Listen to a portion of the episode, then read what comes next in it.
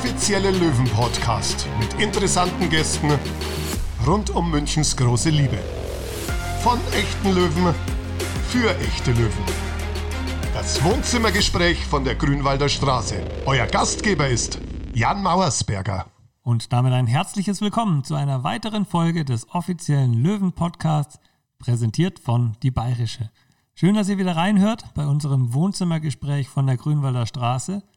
Heute haben wir einen Menschen zu Gast, der nicht nur seit vielen Jahren ein fester Bestandteil unserer Marketingvorbereitung auf eine neue Spielzeit ist, sondern auch schon viele Jahre erfolgreich mit unserem Fanshop zusammenarbeitet, wenn immer es wieder einen Fanartikelkatalog zu shooten gibt.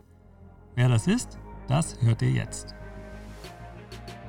Seit elf Jahren lässt er sowohl die Löwenprofis als auch die Fanartikel gut aussehen. Während sein Fokus als Fotograf anfangs im Bereich People und Werbung lag, fotografiert er heute auch mit einem gesellschaftlichen Hintergrund. Für eines seiner jüngsten Projekte wurde er schließlich 2015 mit dem Oscar der Fotografie ausgezeichnet. Unser heutiger Gast, Fotograf Bernhard Lang. Servus Bernhard, schön, dass du da bist. Hi Jan, danke für die Einladung, grüß dich. Du bist immer ein gern gesehener Gast, jedes Jahr wieder, wenn es zu den Fotoshootings kommt. Autogrammkarten, das ist dein Metier. Aber bevor wir darüber sprechen, was für ein Mensch ist Bernhard Lang? Oh, ja, ganz schwierige Frage natürlich, aber äh, sich selber einzuschätzen, überlasse ich natürlich gern immer andere. Aber ich selber äh, sehe mich äh, als äh, ja, geduldigen, ruhigen Vertreter meiner Zunft, der die Sache insgesamt auch beim Job und insgesamt äh, ruhig äh, angehen lässt. Bist du verheiratet? Ich bin verheiratet, ja, seit 2011. Übrigens gleiche Jahr, seitdem, es fällt mir jetzt gerade persönlich selber erst auf, äh, auf mit, seitdem ich mit 60 angefangen habe, zusammenzuarbeiten. Und, und unser erster Sohn ist auch in dem Jahr geboren, 2011. Also neun Jahre jetzt. Genau. Also nicht Was? nur bei Münchens großer Liebe, sondern du hast auch in München deine Liebe gefunden. Kann man so sagen, ja. ja. Aber Münchner bist du nicht, oder? Nein, ich bin ursprünglich aus ähm, Hohenlohe. Das ist an der Grenze zwischen Baden-Württemberg und Franken, was hier in Oberbayern natürlich ganz beliebt ist. Da heißt es gibt es nichts Schlimmeres als äh, Schwaben oder Franken oder so ein Spruch in die Richtung. Trotzdem habe ich es ja hier schon irgendwie 27 Jahre jetzt mittlerweile äh, durchgehalten. Also ich bin seit 27 hier in München. Okay, und bist dann Jahren. zum Studium hierher gekommen? Um eine Ausbildung ah. zu machen. Gerade äh, als Fotograf habe ich hier einen, einen, Lehrplatz gefunden. Ich habe mich in verschiedenen äh, Orten, verschiedenen Städten eigentlich ähm, äh, beworben um einen Ausbildungsplatz, klassischer Ausbildung zum Fotografen und eigentlich per Zufall bin ich nach München gekommen, weil ich hier in einem Studio einen Platz bekommen habe. Hätte genauso Frankfurt Nürnberg irgendwo sein können. Aber ich wollte auch heim, das ist natürlich sehr provinziell da, wo ich herkam. Da gab es nur so kleine Porträtfotografen und die, da wäre es nur in dem Rahmen gewesen. Ich wollte halt schon mehr lernen und war dann in einem Werbestudio, wo man dann schon mehr lernt. Okay, wie kann man sich das vorstellen? In dem Studio, ja, das war damals, waren so knapp 20 Leute äh, angestellt. Das hieß Fotostudio Anker, das war in Martinsried im Vorort oh, bei okay. München. Und es gibt es mittlerweile leider gar nicht mehr. Äh, aufgrund der Digitalisierung. Äh, damals war alles ja noch äh, analog, als ich angefangen habe. Da gab es noch keine Digicams, da wurde alles noch schön auf Film gemacht. Die Zeiten sind ja schon lange vorbei, aber damals war das alles noch so. Muss man muss sich so vorstellen, dass man halt ein Studio hatte und noch auf Film fotografiert hat. Auch mit diesen Großformatkameras haben wir da Werbeaufnahmen gemacht von Produkten und äh, da haben wir es wirklich von Pike auf gelernt. Und dann später sogar im Labor, die hatten ein Labor noch dabei, haben wir es dann auch selbst äh, vergrößert, die Fotos dann. Okay, hört sich sehr spannend an. Also du bist zu deiner Ausbildung dann nach München gekommen. Was muss man denn lernen oder wie sieht denn so eine Ausbildung aus für als Fotograf?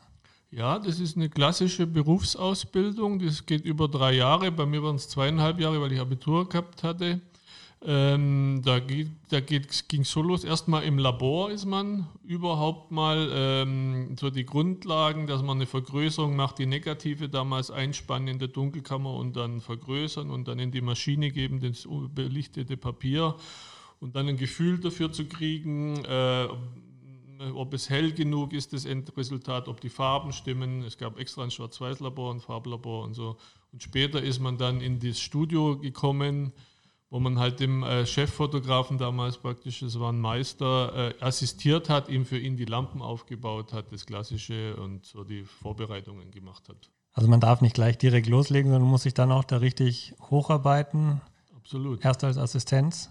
Genau, man muss, ja, ja, ich, heute denke ich noch ab und zu an meinen äh, Lehrherrn zurück, weil ich habe mich am Anfang auch ein bisschen, ich war, das muss ich vielleicht dazu sagen, ich habe vorher äh, wenig mit äh, Fotografie äh, zu tun gehabt. Ich habe erst mit Anfang 20 eigentlich angefangen damit, äh, selber zu fotografieren. Mich hat das vorher gar nicht großartig interessiert, aber ich habe einen Beruf äh, gesucht, der beides kombiniert, so also kreative Sachen und technische Fähigkeiten. Und das hat glücklicherweise in der Fotografie für mich beides gut zusammengepasst. Und am Anfang wusste ich halt von null, ich wusste überhaupt nichts. Und da hat er mich schon ein, zwei Mal, habe ich schon ein paar Anzeigen äh, bekommen von einem damaligen Lehrern, so zum Beispiel, ich spring gleich aus dem Fenster, da hatte ich einen Film falsch eingelegt und solche Sachen. Das oh passiert dann schon mal. Das heißt? Aber er ist nicht gesprungen. Was passiert dann, wenn du einen Film falsch einlegst? Ja, das war damals, das war dann nicht. kaputt. Ja, der war kaputt dann, genau. Das waren halt ein paar Euro dann. Das war jetzt nicht die klassische Kamera, wo man hinten den reintut, sondern das war eine Fachkamera. Das heißt, da hat man Kassetten, weißt du, so 13, 18 Kassetten. Und dann musste man in der Dunkelkammer diesen, das ist ein Planfilm, der ist so groß wie die Postkarte, also 13, 18, sogar ein bisschen größer. Und den hatte ich zum Beispiel da falsch eingelegt. Und dann wenn er den an der Kamera dann macht, dann muss er dann da was hochziehen und dann hat er gemerkt, dass der falsch ist und da ist er dann halt, kann ich heute verstehen, ist er ausflippt. Nicht nur einmal. Aber es hat sich dann mit der Zeit, im Laufe der Zeit, ich muss dann auch sagen, äh, ich bin da ins kalte Wasser gesprungen. Ich wusste selber nicht, ob das jetzt der richtige Beruf für mich ist. Hätte auch voll daneben gehen können, aber glücklicherweise bin ich ein visueller Mensch, vielleicht habe ich es intuitiv mich dafür entschieden schon. Und für mich hat dann sich wirklich eine Leidenschaft für Bilder machen oder für das Bild an sich in der Ausbildung und vor allem dann später, als ich äh, als Assistent, äh, freier Assistent gearbeitet habe, das hat sich dann zum Glück entwickelt und ist dann zur Leidenschaft geworden, dann praktisch der Beruf. Aber am Anfang hat es ein bisschen ge gerattert noch. Und als freier Fotograf hast du mir im Vorgespräch erzählt, da waren noch ein paar spannende Stationen dabei, gell? Das stimmt, das ist richtig, ja. Das war eher als freier Assistent. Noch nicht, äh, wie okay. gesagt, habe ich erst die Lehre abgeschlossen nach zweieinhalb Jahren und war dann noch ein paar Monate so dort. Und dann äh, ging es eigentlich erst richtig los. Da haben wir zwar so Werbeaufnahmen und so weiter, mehr so Produktaufnahmen gemacht, aber mich hat auch schon immer die People-Fotografie äh, interessiert und dann ging es damals so ein Bekannter von mir, der hat mir gesagt, ja, da ist ein Bravo-Fotograf, der sucht einen freien Assistenten, hast Bock? Ich, ja, ich war da irgendwie Mitte 20, klar, machen wir. Und dann bin, bin ich halt mit dem äh, Bravo-Fotografen, die ja damals, das war so 97, war das richtig groß, äh, noch, jetzt ist es ja ziemlich vorbei aufgrund vom Internet, das war also vor den Internetzeiten. Und da habe ich dann bei Musikfotografen von Bravo praktisch angeheuert und wir sind dann quer durch Europa und ich habe immer das Studio für ihn aufgebaut und äh, er kam dann praktisch eingeflogen. Ich bin immer mit dem Bus gefahren, hatte hinten das Equipment drin und äh, dann haben wir die verschiedensten Bands, die damals halt angesagt waren, gemacht von Spice Girls. Die, damals waren ja die Boys Bands auch groß und so. Die ganzen haben wir damals gemacht. Das war sehr interessant, war eine coole Zeit. Oder ein cooles Ding war in, in Hamburg, haben wir Metallica mal fotografiert, okay. war cool. Die hatten nur sich für Bravo Zeit genommen, aber auch nur drei Minuten. Das war wirklich nur okay. drei Minuten. Und das war nur, sie hatten, das war alles ausgemacht vorher, das Hotel, äh, äh wie heißt es, Atlantic da in Hamburg, da an der ja. Alster, gell, bin ich hin mit meinem Bus, musste da aufbauen und zwar direkt äh, vor dem Aufzug. Also die wollten nur aus dem Aufzug rauskommen, die kamen in einen Privatchat, kurz raus, drei Minuten hinstellen und wieder weg. Und so ist es dann auch gelaufen. Ich glaube, der Fotograf 15 Mal draufdrückt und dann tschüss. Und die haben keine Mine verzogen. Okay. Aber irgendwie ein Bild ist dann äh, trotzdem entstanden. Ja. ja. das war das eine mit, mit Bravo, habe ich viel gemacht. Und dann wurde ich auch einmal gebucht als Assistent für, für, einen, für einen Playboy. Ah. Ja. Und Klingt auch sehr spannend. ja, war es durchaus, genau. Da, muss, da äh, ist ein amerikanischer äh, Fotograf, Ken Nishino, nach München vom Playboy äh, eingeflogen worden. Und zwar sollte er Gruppenaufnahme machen von allen zwölf Playmates des Jahres. Ich glaube, es war so ums Jahr 2000 rum. Gell?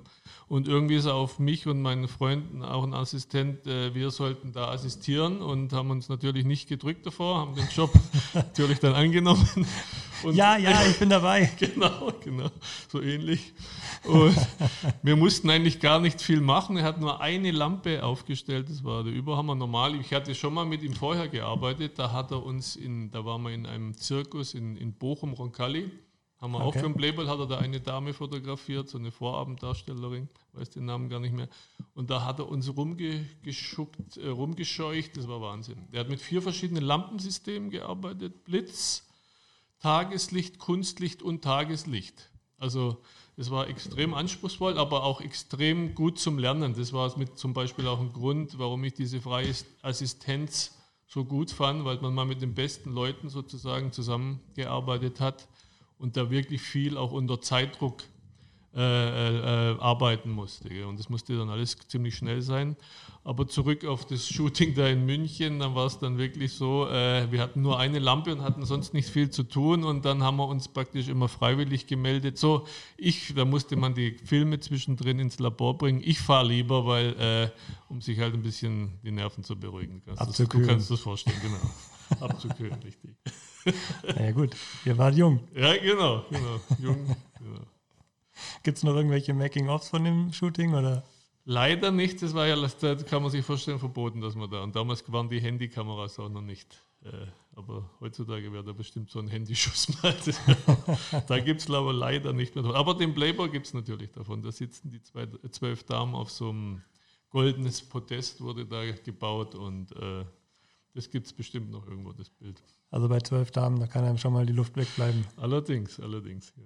Bei uns bleibt dir natürlich auch die Luft weg, denn du darfst unsere Spieler vor einer jeden Saison vor die Linse bringen bzw. ablichten für unsere Autogrammkarten. Du bist da unser, ja, unser Ansprechpartner Nummer eins. Wie bist du zu den Löwen gekommen damals? Ja, äh, es war so, ähm, mein, ich war, war, ja Fan, schon seit langem Löwen-Fan und habe das natürlich alles ein bisschen mitverfolgt und habe auch die Autogrammkarten gesehen und oder so die Bilder, die so drumherum so im werblichen Bereich gemacht werden. Und da dachte ich, ja, das, das kann man vielleicht doch noch ein bisschen die Qualität anheben. Und da bin ich damals irgendwie, glaube ich, sogar über, über Xing mit Sascha Färber in Kontakt gekommen und da haben wir dann ab da, dann haben wir die, sind wir zusammengekommen, haben die Sachen dann zusammen gemacht. Oder auch viel dann erst die Autogrammkarten und dann natürlich auch die Merchandising-Sachen genau. mit, mit dem Roland Kneisel und dem Christian Heikel. Und das hat von Anfang an alles immer super gepasst. Es war immer viel Spaß bei der Arbeit und daher war das eine tolle Sache. Also so bin ich dazu gekommen. Und Löwen-Fan, kann man sagen, bist du schon immer oder hat sich das jetzt einfach entwickelt, als du nach München gekommen bist? Ja, kann man so sagen. Ich war vorher schon nicht unbedingt jetzt der Größte. Ich, das hat man hier bei, bei uns da in der Gegend, war man eher dann Nürnberg oder Stuttgart, weil es halt näher ist, klar. Habe ich auch alles ein bisschen durchgemacht in der Kindheit. Aber dann, als ich nach München gekommen bin, klar hier, äh, war mir auf 60 also sofort auf Anhieb natürlich sympathisch, auch äh, aufgrund dass ich den anderen Vereinen, den es hier noch so gibt, äh, dass ich da schon, das ist von jeher so eine gepflegte Antipathie habe. Das kommt auch schon in der Familie. Also denn da konnten wir noch nie damit was anfangen. Und bei den 60er Leuten hat man genau solche Leute natürlich kennengelernt, die da auf, auf der gleichen äh, Wellenlänge waren. Und deswegen hat mir das von vornherein gut gefallen. Sehr gut. Wenn du sagst, ja. 27 Jahre bist du schon in München, 27 waren es, glaube ich, ja, ja. dann geht es ja jetzt gerade so in die Zeit Aufstieg, erste Bundesliga, oder? Ja, dazu muss ich sagen, zu der Zeit war ich jetzt auch nicht so nah dran, muss ich ganz ehrlich sagen. Das ging dann erst wirklich dann später auch mit, mit der Zusammenarbeit. Das habe ich mir so aus der Ferne, Ferne war nicht so oft im Stadion, muss ich sagen. Ich habe es mir so aus der Ferne. Okay. Äh, da war ich auch mit den, gerade mit den Bravo-Geschichten und so weiter auch äh, noch beschäftigt. Klar, und Playboy natürlich. genau, das hat mich da ein bisschen abgelenkt. Aber erst dann richtig mit der Zusammenarbeit und vorher schon dann äh, bin ich dann richtig wieder richtig, äh, das Interesse ist dann aufgekommen. Also da, du darfst mich jetzt wirklich nicht nach einzelnen Spielen oder Nein. so fragen, da bin ich jetzt nicht der Freak, da kenne ich mich jetzt nicht so aus. Aber das schönste Erlebnis im Stadion oder dein erstes Spiel vielleicht, das Hast du vielleicht noch in Erinnerung? Ja, klar, das war, das war gleich ganz, ganz, ganz, ganz ein tolles Spiel. Da ich habe auch gerade, das war kurz vor Bravo-Zeiten so, oder, oder nee, kurze Zeit später, Anfang 2000er, habe ich mit einem Sportfotografen auch kurz ein, zwei Jahre Sport fotografiert. So das okay. Klassische mit der langen Brennweite von außen. Das kennst du ja, die euch immer da abgelichtet haben. Genau. Äh, und das habe ich zwei Jahre, ein, zwei Jahre gemacht. Und das war genau zur Zeit, wo der Derby-Sieg gegen Bayern, das 1 zu 0 äh, im Olympiastadion war. Und das, das, war natürlich ein tolles Erlebnis. Da war ja die Hölle los. Genau, das habe ich gesehen. Also dieses 1-0, das Thomas Riedl reingehämmert hat. Dürfte jetzt bald 21 Jahre her sein. Ja, siehst du? Genau, das war so die Zeit. 1999. Und das war natürlich da bei diesen Derbys, das war, hat mich natürlich das Feuer vollgepackt. Natürlich, das war stark. Ja, oder halt natürlich, was ein anderes Erlebnis war, diese Relegation in der Allianz Arena gegen Kiel da 2014, 15 da, das war ja ein äh, Auf und Ab der Gefühle, das war vom Feinsten. Ja. Kai Bülow. Genau, genau. Auch er war schon Gast hier im Löwen-Podcast. Ja, ja. Kann man sich da auch nochmal anhören, wie das für ihn persönlich war. Also ich denke, jeder Löwen-Fan kennt den Namen Kai Bülow. Seitdem ist er der Held, glaube ich. Ich habe ihm auch zu ihm beim Shooting dann gesagt, er hat irgendwie, glaube ich, was falsch gemacht oder falsch gestanden. Ich habe gesagt, Kai, du darfst dir alles erlauben. Das ist hier überhaupt keine Problem. Für die Zukunft. Absolut. Ja. Du hast gerade schon gesagt, du bist ähm, mal zwei Jahre als Sportfotograf ein bisschen abgewichen von dem, was du eigentlich machst. Da stellt sich ja eigentlich direkt die Frage, was gibt es denn eigentlich für verschiedene Fotografen? Also ich, ich habe vor, letztes Jahr habe ich geheiratet, da gab es dann den Hochzeitfotografen. Ich gehe mal davon aus, es gibt einen Eventfotografen. Demzufolge, es gibt Porträtfotografen. Wie viele Spezifikationen gibt es denn und wo würdest du dich denn einsiedeln oder ja, einordnen? Ja, ich weiß selber nicht, wie viele verschiedene Unterabteilungen äh, äh, oder Sparten es da gibt und das vermischt sich natürlich alles. Der eine macht auch, der, äh, der jetzt von mir aus Hochzeiten macht, der macht dann natürlich auch die Events und sowas. Da gibt es verschiedenste, das ist bei jedem auch ein bisschen anders. Es gibt halt freie Fotografen, die das auf eigene Faust machen, so wie ich. Es gibt Festangestellte, die für irgendwelche Firmen dann wieder zum Beispiel jetzt in der Internetzeit die Produkte fotografieren. Dann gibt es die reinen Sportfotografen, mit denen ihr immer zu tun hattet, die halt nur Sport oder Presse machen mit ihren Langbrennweiten und so weiter. Also dann gibt es die Werbefotografen, die die großen Werbejobs machen. Dann gibt es, wie gesagt, die People, Playboy-Fotografen, Musikfotografen. Das gibt für alles, gibt es ja praktisch fast Fotografen. Und du würdest und dich als Allrounder bezeichnen? Richtig, ich würde mich eher so als Allrounder äh, sehen, wobei in letzter Zeit, da kommen wir vielleicht noch darauf zu sprechen, so an ein Projekt mich eigentlich hauptsächlich beschäftigt. Das ist diese Aerial Views, diese, diese Luftbilder, so ein bisschen, ein bisschen einen künstlerischen Touch haben. Da bin ich, die habe ich auch vor zehn Jahren angefangen, also auch ungefähr wie mit gleicher Zeit, eigentlich fast wie mit 60. Und äh, mit denen, mit denen hatte ich ein bisschen Erfolg gehabt und da bin ich nach wie vor dabei. Komme aber ursprünglich eigentlich auch aus der Werbefotografie, People-Fotografie. Also wie gesagt, ich habe es ja auch gelernt in verschiedensten Bereichen. Äh, war ich dann auch selber tätig. Nach der Assistenzzeit habe ich dann auch verschiedene Werbejobs und People-Sachen, äh, alles möglich. Ich würde mich als Allrounder bezeichnen dann. Aber bin jetzt, wie gesagt, hauptsächlich in der Luftbildfotografie tätig, mache aber nebenher auch noch für Kunden, für Firmen, Firmenvorstellungen, alles Mögliche. Okay, also man kann dich auf jeden Fall buchen und sehr gerne. Sehr zu empfehlen auf jeden Fall von unserer Seite. Also danke, ja. Danke, wir würden Jan. dich nicht jedes Jahr wieder buchen, wenn wir nicht mehr als zufrieden wären. Danke, Jan, ich komme auch wieder. und du hast auch für Getty gearbeitet, hast du mir mal im Vorgespräch gesagt. Und ja, Getty Images. Genau, das war äh, Getty Images, das ist ja ist bekannt auch als Nachrichtenagentur, also für, für, für journalistische Fotografie und Sportfotografie, aber sie haben auch mehr so eine werbliche Abteilung. Das heißt, das ist auch riesengroß, da sind die die weltgrößte Bildagentur, die, äh, wo Fotografen eigenproduziertes Bilder hinschicken, die sie auf ihre Kosten fotografieren und die dann in Lizenz verkauft werden übers Internet. Okay. Das habe ich früher sehr lange, es war eine Zeit lang auch so mein Haupteinkommen, ein Hauptding, bin aber jetzt seit einigen Jahren eigentlich wieder ein bisschen davon abgekommen, weil gerade aufgrund der, in der preislichen Entwicklung durchs Internet und dieser Bilderflut, jeder macht ja mit dem Handy mittlerweile Bilder, da haben sich die, die Preise, Bild kostet in dem Bereich, ich spreche jetzt für diesen Stock, äh, auch Fotografiebereich. So, Stock. Hm? iStock, oder? iStock ist ah. eine, genau, das gehört auch zu Getty Images, genau. Das kenne ich nämlich immer von der Uni, da habe ich mir dann immer die Bilder geklaut für die Präsentation ja. für die Universität. Darf ich das überhaupt sagen? Hoffentlich hört niemand mit, sonst bist du verfolgt natürlich noch. Nein, Nein natürlich. Nicht, kommerziell, nicht kommerziell genutzt. Natürlich, für so eigene Sachen, das ist ja kein Problem, klar. Okay. Und genau. da wurde dann per Bild abgerechnet. Genau, da wurde dann pro Bildverkauf abgerechnet. Früher wurde das noch richtig gut bezahlt, aber jetzt ist das, das da sehr, sehr schlecht. Äh, ist, ist nicht mehr viel äh, Umsatz dazu machen. Wie siehst du denn den Wandel? Jeder, du hast gerade schon gesagt, jeder Mensch kann am Handy ganz einfach ein Foto machen, teilweise in richtig guter Qualität richtig, auch. Genau. Ich meine, wenn man jetzt über das über das, den Porträtmodus beispielsweise bei einem der sehr bekannten Smartphones äh, spricht, dann ist das ja wirklich eine gigantische Qualität. Absolut. Es Schadet dir das, klar, aber wie, wie, stehst du dazu? Du hast vollkommen recht, kann ich nur bestätigen. Es ist wahnsinnig, äh, wie die Qualität in den letzten Jahren, du sagst es selber, am Handy kannst du jetzt mit dem Porträt äh, äh, Modus praktisch Bilder machen, also hinten die Unschärfe erzeugen, die, für die du vorher eine lange Brennweite brauchtest und ein bisschen Know-how, wie man die Blende einstellt und so weiter. Das kann man jetzt alles, das ist nur ein Beispiel, gell?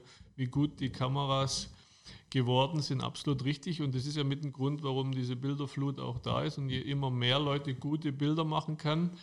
Das kann man nicht aufhalten, das ist eine Entwicklung. Ich habe schon auch in meiner Laufbahn immer wieder irgendwelche Einschnitte gehabt, ähm, aber generell kann man natürlich technische Entwicklungen nicht aufhalten und es ist vielleicht auch gut so und äh, so, damit muss nicht jeder gleich für jeden Schuss hier einen Fotografen buchen und aber ich sehe schon die Entwicklung, klar für die Fotografen insgesamt, für die kleineren Jobs und so weiter ist es schon deutlich schwieriger dadurch geworden. Man hört auch immer mehr, mehr dass irgendwelche Marketingabteilungen, die machen dann halt die Sachen aufgrund der Kameraentwicklung, weil die schon so gut sind, die können das mittlerweile selber machen. Ja. Mhm. Fallen schon Jobs weg und das merken die Fotografen jetzt natürlich schon. Und jetzt noch durch diese Corona-Krise verstärkt sich das dann natürlich schon noch. Das ist nicht keine einfache Zeit. Deswegen muss man improvisieren oder kreativ sein. Und jetzt, ja. du hast es ja gerade schon angesprochen, dein Aerial-Projekt. Erzähl mal, was ist das? Ja, das ist dann, ähm, fotografiere ich praktisch jetzt nicht mit der Drohne, wie es ja jetzt auch seit einigen Jahren schon äh, aufgekommen ist, sondern ich habe vor zehn Jahren angefangen äh, aus, aus kleinen Flugzeugen erstmal und dann später Hubschraubern, ohne Türen direkt runter oh. zu fotografieren. Ja.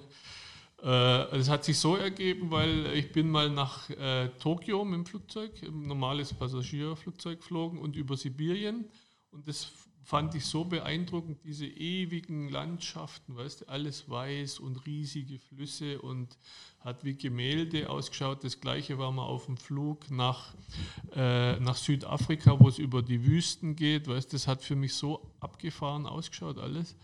Und ich war ja schon Fotograf zu der Zeit, hatte aber keine Luft, zur Luftbildfotografie noch keinen Bezug da gehabt. Und das dachte ich, Mensch, das musste man selber ausprobieren. dann habe ich gesehen, ja, man kann sich ja mal ein Flugzeug mieten sozusagen. Und dann waren die ersten Flüge so in Bayern, Starnberger See, im Sommer, im Winter mal in die Berge so rein. Und äh, das hat gleich irgendwie mich völlig begeistert weil man da echt ganz tolle äh, Perspektiven, die damals halt vor zehn Jahren wirklich nicht oft gesehen waren, wie zum Beispiel die Badenden da am Stamberger See, weißt du, das sieht ja, wenn man da 90 Grad runter fotografiert, sieht es schon meiner Meinung nach ganz interessant aus und, und da habe ich dann auch gleich von Anfang an großes Feedback erhalten, auch im Internet, überall irgendwie wurde ich wieder gepostet, die ganzen Bilder und es wurde dann immer größer. Und bist dann sogar prämiert worden, gell?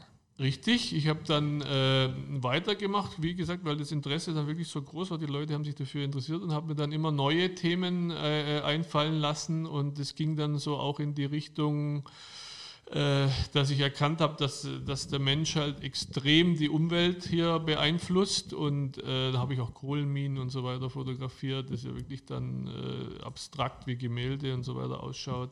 Und dann war ein war eine äh, Projekt war die Adria, die Sonnenschirme, den Massentourismus von oben zu fotografieren. Das war 2014. Also diese, diese aneinandergereihten Schirme, da weißt ja, gell, das, ja, das, ist ja, das geht ja kilometerweit. Kennt man ja noch gut aus dem Film Mann spricht Deutsch von Gerhard Polt, genau. oder? Du sagst es. Schweinskopf habe ich nicht gesehen, da schwimmt doch, glaube ich, einmal so ein Schweinskopf. Aber äh, klar. Stimmt auch was anderes. Ah, stimmt, genau.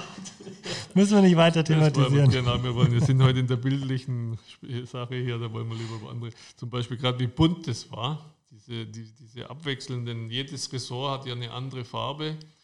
Und da hat, hat sich so eine, eine Serie, echt interessante Serie daraus halt entwickelt ähm, für die da habe ich dann auch Preise bekommen, auch für andere Serien, aber das ist so meine erfolgreichste Serie gewesen bis jetzt. Da habe ich dann 2015 den, den Sony World of Photography Award bekommen, den ersten Preis in Kategorie Travel war das. Und da durfte ich dann, wurde ich nach London eingeladen. Das oh. ist so, ja. Das ist so praktisch der Oscar in der Fotografie, wenn man okay, das so wow. sagen darf, kann oder hat irgendjemand mal behauptet. Und es war natürlich schon mal ein schönes Gefühl, wenn man da eingeladen wird und dann auf die Bühne und so weiter und das überreicht bekommt. Gab es dann da so eine kleine Figur, einen ja, kleinen Pokal? Genau, ja. So und der steht bei dir? Der steht bei mir natürlich im Wohnzimmer, aber Frau und Kinder schieben den immer irgendwie auf zur Seite. Ich muss ihn dann immer suchen. Irgendwie stehen immer Teller davor. Wird nicht so gewürdigt, wie ich mir das wünsche eigentlich. Frechheit. Ja. Und ich höre so ein bisschen daraus, aus, aus dem, was du erzählst, auch über das Projekt, dass, das, dass du damit auch immer so eine gewisse Absicht verfolgst. Ist das vielleicht ein bisschen auch gesellschaftskritisch, so ein bisschen aufrütteln, so sieht die Welt von oben aus? Absolut richtig, genau. Das hat sich eigentlich von alleine so ergeben. Die Anfänge, wie gesagt, wenn ich Badende und so weiter da am Anfang fotografiert habe, ging noch nicht so in die Richtung, aber es ist automatisch, wenn man sich dann mit dem Thema weiter befestigt oder wenn man jetzt auch normale Flüge mit dem Passagierflugzeug macht, siehst du ja, dass es keinen Meter fast mehr gibt, jetzt bei uns in Deutschland zum Beispiel, der nicht vom Menschen irgendwie umgestaltet ist. Selbst jeder Wald ist ja irgendwann mal angelegt worden, fast wenn es jetzt kein Naturschutzgebiet oder was ist. Und das war mir eigentlich wichtig oder das fand ich dann interessant, genau diesen Eingriff darzustellen mit dieser, mit dieser Serie, die jetzt seit zehn Jahren das Projekt, äh, was ich dann jetzt weiterführe. Und das Ganze auf eigene Kosten? Das Ganze ist auf eigene Kosten, ja. Das geht dann so, dass ich arbeite auch jetzt mit, seit längerer Zeit schon mit Galerien zusammen. Also ich mache dann von den besten Bildern äh, eine Edition sozusagen, suche die besten 10, 20 Bilder dann aus pro äh, Flug, pro Serie und die biete ich dann halt als Fine Art Print so praktisch über Galerien oder auch direkt so äh, an sozusagen. Okay. Und die kann man dann auch kaufen, wenn man. Die kann man kaufen, genau. Genau. Gibt, sind limitiert, aber die kann man dann kaufen, kann man sich dann rahmen, werden gerahmt, so genau. Und wo liegen dann die Preise, wenn man ein Bild von Bernhard Lang kaufen möchte? Äh, am besten, man schreibt mich an, genau, über meine Webseite, aber äh, über mich geht es, glaube ich, so bei 900 circa los. Oh, wow. Ja, ja. Und man muss ja auch bedenken. Qualität hat seinen Preis, gell? Du sagst das. Man muss auch die, die äh, bedenken, ähm, was ich da auch an Mühen und Kosten, wenn ich einen Helikopter charte, was das zum Beispiel kostet, die Reise dorthin. Äh, die ganze Nachbearbeitung dauert dann mehrere Wochen an, so einem, an einer Serie so weiter. Und da steckt dann schon viel Arbeit drin. Ja. Klingt auf jeden Fall sehr, sehr spannend. Muss man als Fotograf technikaffin sein oder wie, wie verfolgst du so die neuesten Trends? Also ich, du musst wahrscheinlich jedes Mal, wenn eine neue Kamera, ein neues Update jetzt mal übertragen kommt, dann musst du ja eigentlich da up to date sein. Ja, also ich selber bin da jetzt nicht so der wahnsinnige Freak, Nerd, finde ich auch jetzt nicht so brutalst wichtig jetzt für den Beruf. Es geht, glaube ich, eher so mehr um das Bildverständnis, was ein gutes Bild ist und so weiter. Aber natürlich ist die Technik ganz wichtig auch, klar. Aber ich bin jetzt nicht der, der da jetzt jedes äh, jede Fotohefte anschaut und schaut, was, äh, was da das neueste Gimmick oder sowas da ist. Äh, nee, es, man muss mit seinem Equipment, man muss vor allem halt wissen, was man macht. Und wenn man mit denen gerade gut zurechtkommt und sein festes System hat, so ist es bei mir zurzeit, dann Natürlich muss man immer schauen, was Neues gibt. Klar, die, die Auflösungen werden auch immer größer und besser. Ähm, aber ich, man trifft sich dann auch mit anderen Kollegen. Man liest jetzt nicht so zum Beispiel irgendwelche Zeitschriften da, sondern trifft sich halt mit auch freiberuflichen Fotografen, die man so okay. kennt. Und da spricht man dann schon das durch und da lernt man eigentlich von den Kollegen, was so gerade neu oder am besten ist. Also gibt es so eine Art Stammtisch dann bei dir? So in die Richtung, ja. Lose Stammtische. Aber ich kann das absolut nachvollziehen. Ich meine, ich habe auch nicht immer die neuesten Fußballschuhe spielen müssen, ja. sondern ich habe mich mit dem, also ich hab, war mit dem zufrieden, was einfach bequem war. Genau, Und oder? Ja, wenn du mit da am besten zurechtkommst, oder warum sollst du dann wechseln? Absolut. Ja, so sehe ich es. So ist mit Kameras auch. Genau. Du hast vorhin schon Corona angesprochen. Das ist natürlich für alle Sportfotografen ein, ein harter Einschnitt gewesen, wenn einfach mal zwei Monate, ich glaube, es waren zwei Monate fast, die kein Fußball gespielt wurden. Wie bist du damit umgegangen? Da sind wahrscheinlich auch viele Jobs weggebrochen, oder? Ja, auf jeden Fall. Das war nicht einfach äh, zu dieser Zeit. Äh, Gerade diese direkten Jobs mit Kunden, die waren ja dann praktisch nicht möglich. Ähm, aber wie, wie, ich auch schon erwähnt habe, bei mir ging es ja mehr mittlerweile in der letzten Zeit oder Jahren schon mehr in Richtung diese Aerial-Fotografie. Da war eher das Nachteil diese Reisebeschränkungen. Das ist auch ein großer Nachteil. Da konnte ich auch einiges jetzt nicht machen, was ich vielleicht gerne gemacht habe. Und habe dann aber zum Beispiel eine Sache zum Glück noch in, in Deutschland hier machen können, so äh, eine Kohlemine äh, Mine in Ostdeutschland. Das ging dann ein bisschen später nach dem Lockdown. Äh, ja, man muss dann auch kreativ schauen, sein und schauen, was möglich ist, aber natürlich schlecht, klar. Und gibt es irgendwelche Dinge? Ich meine, manche schreiben ein Buch. Unser Trainer, der hat es zwar schon früher angefangen, aber der hat Muss jetzt ein Buch. Jetzt Hast du es schon gelesen? Ich habe es hier bestellt und habe ja. mir jetzt gestern eine Widmung von ihm geben lassen. Oh, sehr schön. Ja, da bin ich schon sehr gespannt, auch was dann im Buch tatsächlich ja. drinsteht. Ja, Michael Kölner, by the way, hört jeden Podcast. Also er ist wirklich sehr Super. interessiert an allen Menschen, die rund um 60 arbeiten oder alle einfach im Umfeld sind. Mhm. Ähm, und ja, nee, ich bin sehr gespannt auf sein neuestes Buch. Ich auch, also das finde ich jetzt, ja, das würde ich auch mal lesen. Jetzt ist die Zeit, ich habe schon, schon länger kein Buch mehr gelesen, also das wäre wirklich mal wieder eine Sache. Und auch Michael Altinger, den ich tatsächlich auch schon im Podcast hatte, der hat mir erzählt, er hat während Corona oder wegen Corona angefangen, ein Buch zu schreiben. Und ah ja, deswegen die Frage an dich, hast du irgendwie ein Projekt, wo du sagen kannst, genau das Projekt gibt es nur, weil leider du wirst jetzt lachen. Ich habe kein Buch geschrieben, aber ich mache auch ein Buch. Ehrlich? Äh, aber zusammen mit einem äh, Verlag, aber ich schreibe nicht und von mir kommen halt die Bilder. Vielleicht okay. werde ich einen Text zuschreiben und da geht es genau um das, was, wir grad, was ich gerade besprochen habe, diese Aerial View-Geschichte, so um den Eingriff des Menschen.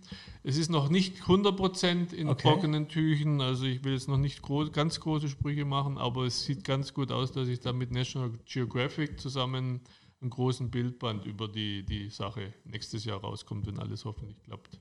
Muss ich mir überlegen, den Podcast umzubenennen. Dann ist es nicht mehr der Löwen-Podcast, sondern der Literatur-Podcast, weil genau. jeder Gast einen plötzlich mit einem neuen Buch um die Ecke kommt. Jan, bitte lad die anderen zwei noch mal ein, dann können wir das literarische Quartett starten. Ja. Wobei ich dann, ich kann ja nur die Bilder dazu beisteuern. Nein, aber Michael Altinger, Rampensau ohne ja? Bühne. Und äh, du mit dem neuen Buch, ich bin sehr gespannt, musst du mir natürlich dann auch eine schöne Widmung verpassen. Mache ich gerne. Ich Und hoffe, es kommt auch überhaupt zustande. Also es ist noch nicht ganz in 100 Prozent, aber es sieht ganz gut aus. Sehr schön. Influencer bist du auch. Oder geworden durch deine Projekte. Hört sich lustig an. Ich und Influencer mit meinen 50 Jahren, das geht, passt ja gar nicht zusammen. Ich habe halt durch diese Arbeit äh, ähm, Aerial Views auch einige Veröffentlichungen gehabt in verschiedenen, auch internationalen Zeitungen, sei es jetzt Times Magazine oder auch in, wow. in England ein paar und in Weird Magazine, das ist ein amerikanisches Magazin und die haben halt große Instagram-Account mit irgendwie zwei Millionen Follower und die haben mich halt geriebt oder was gepostet mit einem Link zu meinem äh, Account und so kam, kam das halt zustande. Und du hast, ich habe, bevor wir den Podcast angefangen haben, habe ich geguckt, du hast 9710 Follower, das ist sehr respektabel. Mehr als ich. ja, danke schön. Wie gesagt, ich kann nicht viel dafür, die haben das halt gerepostet und äh, so ist es äh, entstanden. Und bist du noch ein aktiver Influencer oder kommen dann auch tatsächlich sogar Aufträge darüber zustande oder wie würdest du deinen also so, Internetauftritt be beschreiben? Ähm, ich bin jetzt eher intuitiv, mache ich das. bin jetzt kein Freak da oder so. Also ich mache das so nach Lust und Laune, mehr oder weniger. Aber klar nutze ich das schon auch. Das gehört ja mittlerweile heutzutage mehr oder weniger dazu, wie ihr es ja auch macht. Gell? Das, das würde, die Leute würden fragen, wenn du es nicht machen würdest, sozusagen. Das nutze ich auf jeden Fall. Und es ist ja eigentlich auch eine schöne, schöne Möglichkeit, um das, wenn man was Neues hat, einfach zu präsentieren. Also finde ich jetzt nicht schlecht. Gell? Und äh, wir werden natürlich deinen Account auch unter dem Podcast verlinken. Aber für alle, die es noch nicht gesehen haben, oder wie, wie heißt dein Account? Auf Instagram heißt er B-Lang-Foto, ähm, also B, dann Lang und Foto einfach. Ähm, und meine Webseite ist www.bernhardlang.de. Ja, Sehr gut. Danke für die Möglichkeit. Nein, ich denke, Fotografie ist ein sehr, sehr spannendes Feld und du hast uns ja hier jetzt in der letzten halben Stunde viele Einblicke geben können, dass es wirklich ein cooles, cooles Gebiet ist. Ja, danke schön. War mir eine Freude. Das würde ich dann auch sagen. Es war mir eine Freude. Schön, dass du da warst, Bernhard. Es hat mich wirklich sehr gefreut und ich kann es nur immer wieder erzählen. Es ist auch mit diesem Podcast so interessant, Menschen kennenzulernen, so wie dich. Wir haben uns ja auch schon jetzt vor drei, dreieinhalb Jahren wahrscheinlich das erste Mal gesehen. Seitdem bei den ersten bei 60 bist. Autogramm, genau. Karten, ja. Shootings. Genau, und immer sehr sympathisch gewesen, aber noch nie so richtig hinter die Fassade des Menschen blicken können. Und gerade durch solche persönlichen Gespräche lernt man einfach die Menschen im Löwenumfeld noch besser kennen. Und schön, dass du dich hierher getraut hast in unser ja. Podcast-Studio und dich vorgestellt hast. Vielen Dank, war mir eine große Ehre und Freude und ich kann mich nur bedanken. Wenn ihr Wünsche habt, wenn ihr Anregungen für Interviewpartner habt, schickt uns doch einfach eine E-Mail an podcast.tsv68.de und natürlich freuen wir uns auch über euer Feedback, wenn ihr uns liked, uns abonniert oder weiterempfehlt. Spannende Menschen im Umfeld der Löwen zu interviewen, das ist unser Versprechen. So wie heute unseren Starfotografen Bernhard Lang. Freut euch auch in der nächsten Woche auf einen interessanten Menschen mit einer spannenden Lebensgeschichte. Vielen Dank fürs Zuhören. Wir sagen Servus. Servus. Und vergelt's Gott, dass ihr uns zugehört habt. Ja, ja, jetzt ist das Spiel vorbei. Jetzt ist das Spiel vorbei. Und jetzt ist Schluss. Jetzt ist Schluss. Die Löwen gewinnen.